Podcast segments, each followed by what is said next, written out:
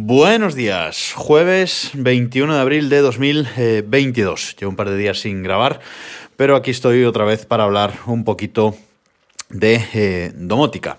Y hoy os quería hablar, bueno, primero de todo, eh, Akara, la marca esta eh, china que antes era de Xiaomi ahora es una marca independiente, me envió hace unas semanas un cacharrito nuevo, bueno, bastante grande, para eh, probar para probarlo y para eh, hacer un poco de beta testing del producto que todavía no está en el, eh, en el mercado y que espero hablaros de él eh, pronto. Pero para poder probar este dispositivo que es Zigbee 3.0 necesitaba uno de los nuevos hubs de Akara. Como sabéis yo tengo el hub M1 de Akara, este que va al enchufe y tiene una lucecita, etcétera.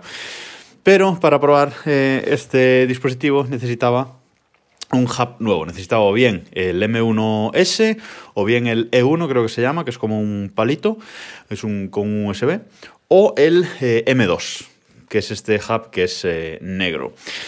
Y bueno, pues eh, me decidí por el M2. El M2 en la cara Hub eh, M2 dije, bueno, pues me lo me hago con él, que ya me vale para probar esto y además pues lo pruebo en sí mismo para, para el podcast. Eh, es difícil en España eh, hacerse con él hoy en día. Además, eh, incluso mirando en, AliExpress está fuera de, stock. Y en Amazon, por ejemplo, en España, pues también está fuera de stock ahora mismo. está como para que llegue dentro de unas semanas. Creo que a principios de mayo vuelve el stock. Así que no lo encontraba en ningún sitio para comprarlo, pero me acordé de que la web de Apple la Apple Store sí que vende eh, varios dispositivos eh, a cara desde hace tiempo y efectivamente ahí estaba disponible, así que lo compré directamente en la web de eh, Apple. Bueno, este hub de Acara es eh, muy diferente al, al, M1, como os decía, el M1 eh, tiene un enchufe integrado, se enchufa directamente en la, pared, tiene una luz, tiene un altavoz bastante mm, potente. Este es un concepto diferente. Este hub, de Akara, como os digo, es eh, de color eh, negro y está pensado pues, para poner eh, pues, encima de, un mueble. Lleva su cable USB, por cierto, un conector micro USB. Esto es fatal, esto tenía que ser todo USB-C ya, pero bueno, es un fallito que, que tiene.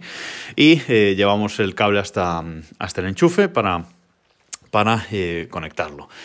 Es un hub eh, que tiene, eh, como digo, eh, esa conectividad micro USB. Luego tiene un, conector USB normal, un USB-A grande, que es para cuestiones de desarrollo suyas. No se puede utilizar, ¿vale? No se puede utilizar este puerto USB. Y luego tiene un puerto Ethernet RJ45 por detrás para si lo queremos conectar directamente por cable. Pero también es Wi-Fi. Las características que destaca a cara de este dispositivo, bueno, pues que es Zigbee 3.0 y soporta hasta la conexión de 128 dispositivos, ¿vale? Hasta 128 cacharritos o sensores que tengamos por, por casa. Tiene un pequeño eh, altavoz, eh, un pequeño altavoz eh, integrado, que no suena ni mucho menos tan fuerte como el del M1, pero bueno, está bastante bien, como, tanto como para hacer de alarma, como para las indicaciones de, voz que nos da el propio hub cuando conectamos un dispositivo, etcétera, así que no está mal.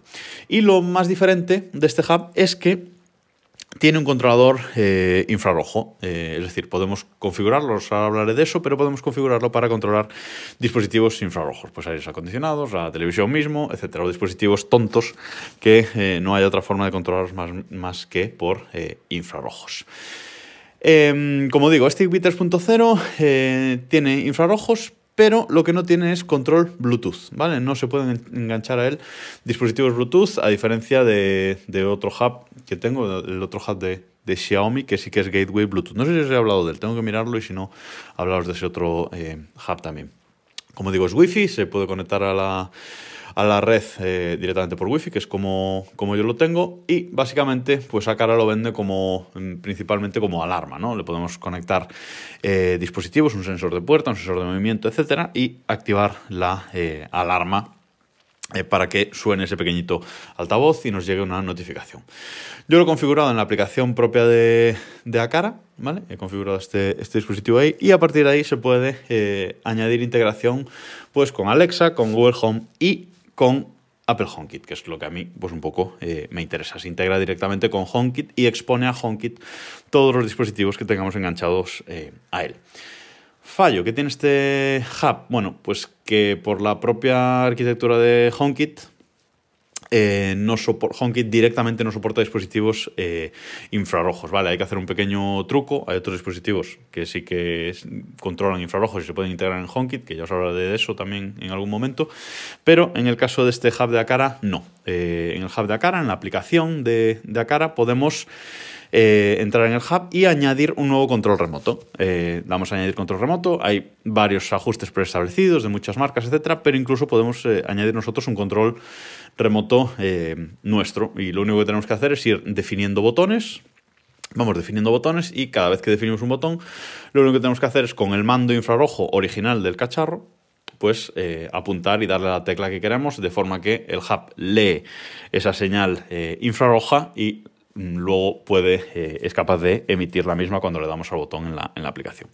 Como digo, esto está muy bien, es, es, curioso, pero solo podemos manejar estas cosas desde la aplicación, porque estos mandos a distancia no se exportan a eh, HomeKit, lo cual es una pequeñita putadilla, pero bueno, pues es lo que, es lo que hay. Vale para controlar eh, dispositivos infrarrojos desde la aplicación de Acara, pero no desde los sistemas domóticos. Bueno, es lo que es un poco lo que, lo que hay. Está, está interesante esa función extra, pero que no se puede integrar en HomeKit, pues para mí, mmm, bueno, pues le tira un poco para, para atrás.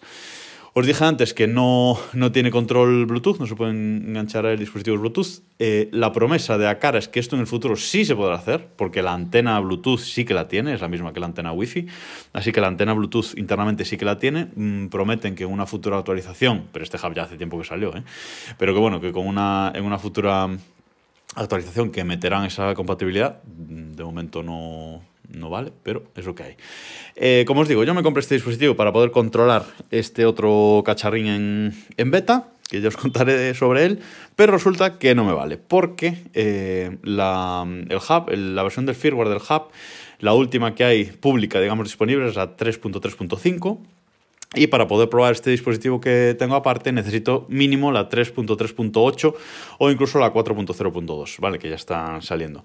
Son versiones de firmware en beta, y que Acara va distribuyendo eh, a los beta testers pues, eh, poco a poco y según el hub que, que tengan. Bueno, tenemos un canal ahí con, con la gente de la, de la beta para sugerencias y hablar con ellos. Pero resulta que mi hub es la versión 2022, es decir, es la versión más moderna que hay. Hubo rotura de stock, han repuesto.